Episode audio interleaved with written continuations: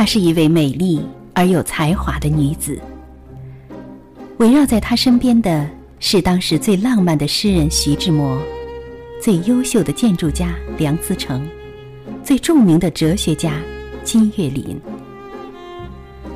他出身名门，却为了理想一生艰苦跋涉，只为采撷他理想的芳华。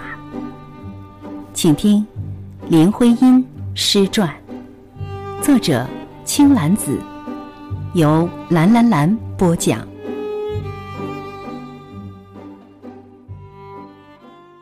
林徽因的爱情给了梁思成，虽然最终被生活的平淡消磨。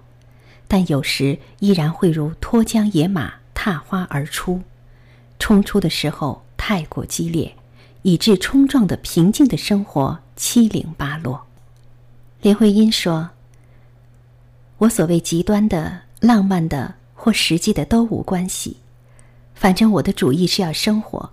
没有情感的生活简直是死。生活必须体验丰富的情感，把自己变成丰富、宽大。”能优容，能了解，能同情种种人性，能懂得自己，不苛责自己，也不苛责旁人，不难自己以所不能，也不难别人所不能，更不愿运命或是上帝。看清了世界本是各种人性混合做成的纠纷，人性又就是那么一回事，脱不掉生理、心理、环境。习惯先天特质的凑合，把道德放大了讲，别裁判或裁削自己，任性到损害旁人时，如果你不忍，你就根本办不到任性的事；如果你办得到，那你那种残忍便是你自己性格里的一点特性，也用不着过分的去纠正。想做的事太多，并且互相冲突时，捡最想做、想做到。顾不得旁的牺牲的事做，未做时心中发生纠纷是免不了的，做后最用不着后悔，因为你既会去做，那桩事便一定是不可免的。别尽着罪过自己，不要与你相敬如宾，不要与你惊天泣地，只要与你在平常的小日子里，由着本性吵吵闹闹、热热闹闹的过一辈子。像世间所有俗世生活的小夫妻一样，林徽因还说：“我方才所说到极端的愉快、灵智的、透明的、美丽的快乐，不知道你是否同一样感觉？我的确有过，我不忘却我的幸福。我认为最愉快的事都是一闪亮的，在一段较短的时间内进出神奇的。”如同两个人透彻的了解，一句话打到你心里，使得你理智和感情全觉到一万万分满足；如同相爱，在一个时候里，你同你自身以外另一个人互相以彼此存在为极端的幸福；如同恋爱，在那时那刻，眼所见，耳所听，心所触，无所不是美丽。情感如诗歌自然的流动，如花香那样不知其所以。这些种种，便都是一生中不可多得的瑰宝。世界上没有多少人有那机会，且没有多少人有那种天赋的敏感和柔情，来尝味那经验。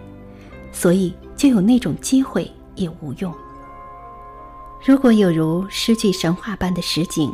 当时当事者本身却没有领会诗的情感，又如何行？即使有了，只是浅俗的赏月折花的限量，那又有什么话说？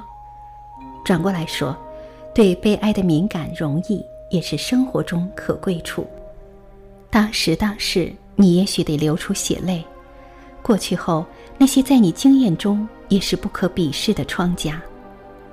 此时此刻说说话，我倒暂时忘记了昨天到今晚一整整哭了二十四个小时，中间仅仅睡着三四个钟头，方才在过分的失望中颓废着，觉得浪费去时间精力，很使自己感叹。在夫妇中间为着相爱纠纷自然痛苦，不过那种痛苦也是夹着极端丰富的幸福在内的。冷漠不关心的夫妇结合才是真正的悲剧。如果在横溢情感和将死麻木的无情感中，叫我来捡一个，我毫无问题要捡上面的一个。不管是为我自己或者为别人，人活着的意义，基本的实在能体验情感。在伤心费神的争吵中。林徽因仍旧能感觉到他与梁思成在俗世生活里爱的热热闹闹，如同相爱，如同恋爱。林徽因性格里拔剑为挑花，横戈为赋诗的双面体，让她在情感生活里一面是杀伐的咄咄气势，一面却是在逼到眼前时化作卷草祥云，传达一种诗意的美感。而上一刻还在吵架中，下一刻就和好如初。我在二十四小时中只在想自己如何消极到如此田地，苦到如此如此，而使我苦的想去死的那个人，自己在去上海火车中也苦的要命，已经给我来了两封电报，一封信。这不是人性的悲剧吗？那个人便是说他最不习惯人性的。梁二哥。在这封信里，我们可以窥视到林徽因和梁思成感情的一角。这种爱已经是任何人都不能插足了，无论那人是爱的惊天动地的徐志摩，还是细水长流的金岳霖。王菲说：“如果只抓住爱情生活，到底是会失望的。走下去靠的是爱，不只是爱情。”林徽因和梁思成的爱情亦是预定了这样的结论。因为林徽因她家的客厅成了著名的太太的客厅，就像一道长廊，因为西施踏阶而过而成了响蝶廊；一座断桥，因为一个女子在那里邂逅了自己的爱人而成了有名的断桥。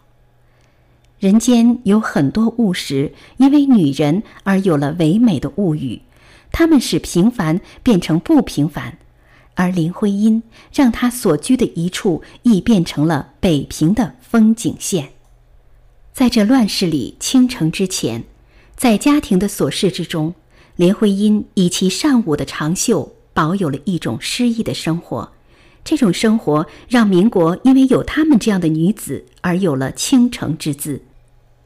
林徽因家的客厅是她的舞台，她是这个舞台的青衣。吟咏之间，吐纳珠玉之声；眉睫之间，卷舒风云之色。有一些诗人和作家因为欣赏林徽因的作品，也常常慕名而来，而后又常常由于有她在场的魅力而再来。费正清晚年回忆林徽因，就曾说。她是具有创造才华的作家诗人，是一个具有丰富的审美能力和广博智力活动兴趣的妇女，而且她交际起来又洋溢着迷人的魅力。在这个家或者她所在的任何场合，所有在场的人总是全都围绕着她转。这个被称为“太太客厅”里来的人中，常常有当时的文坛名流巨子。包括朱光潜、梁宗岱，以及那个一生因爱林徽因而徘徊不去的金岳霖等。五登会员有僧问新罗大毛和尚：“什么是大毛境界？”禅师云：“不露锋芒。”又问：“为何不露锋芒？”禅师道：“没有能抵挡的人。”而林徽因一生锋芒毕露。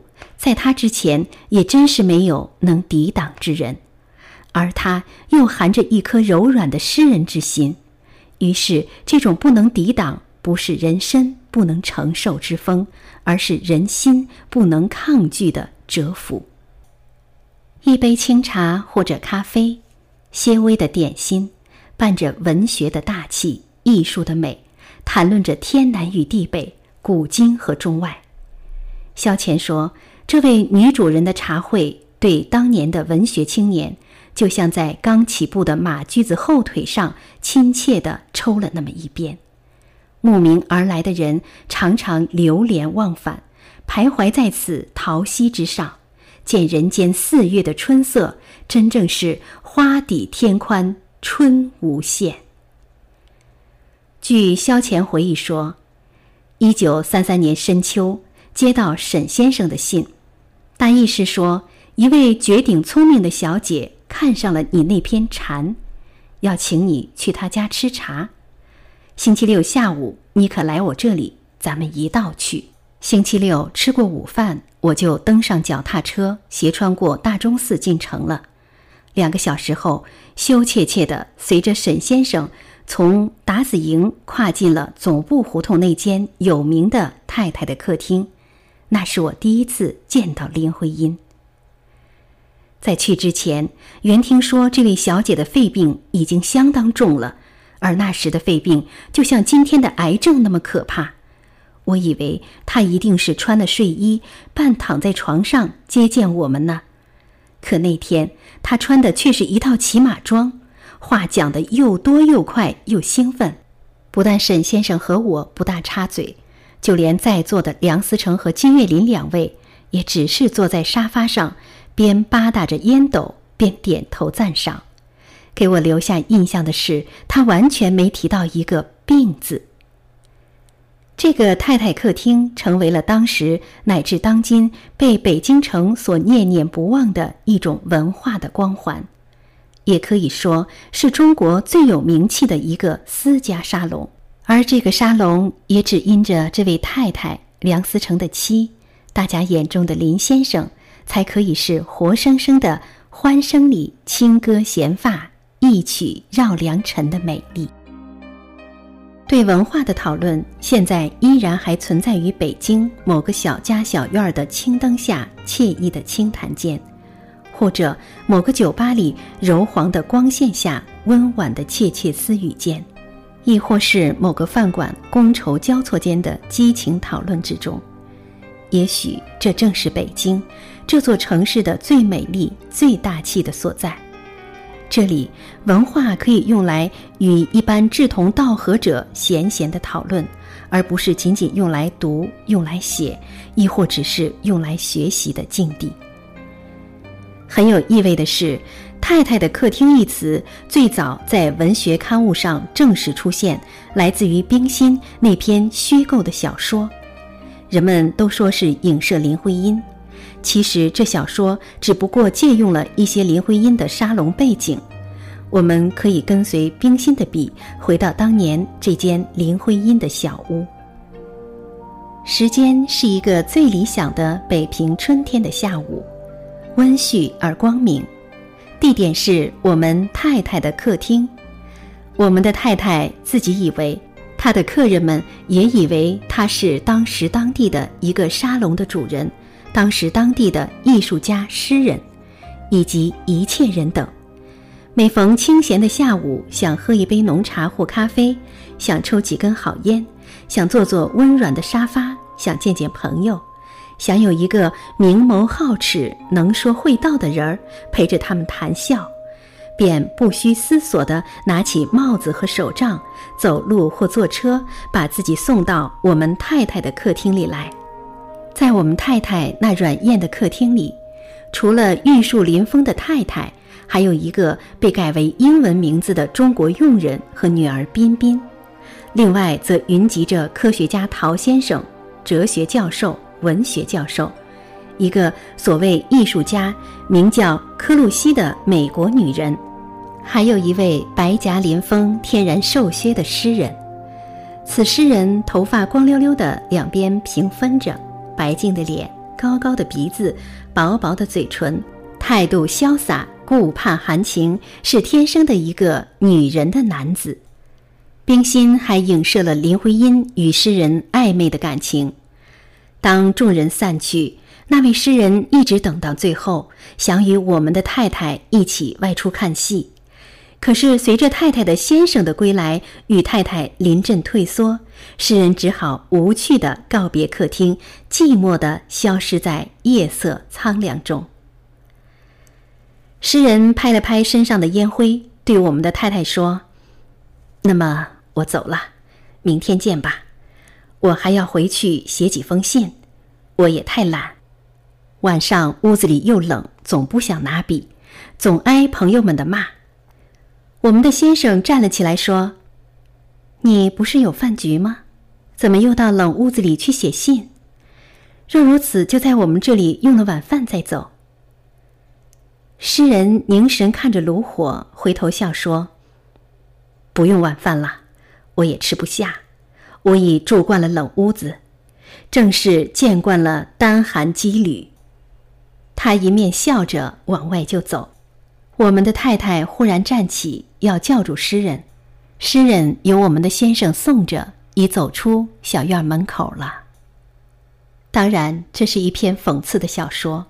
冰心最后写这个诗人走出去以后，门外是暮色逼人，诗人叫来了拱腰缩颈站在墙隅的车夫，一步跨上车去，伸直了腿，深深的向天吸了一口气，说：“走，六国饭店。”据说林徽因送了一坛山西老陈醋给冰心，但又有说那陈醋是从山西考察回来的梁思成送的。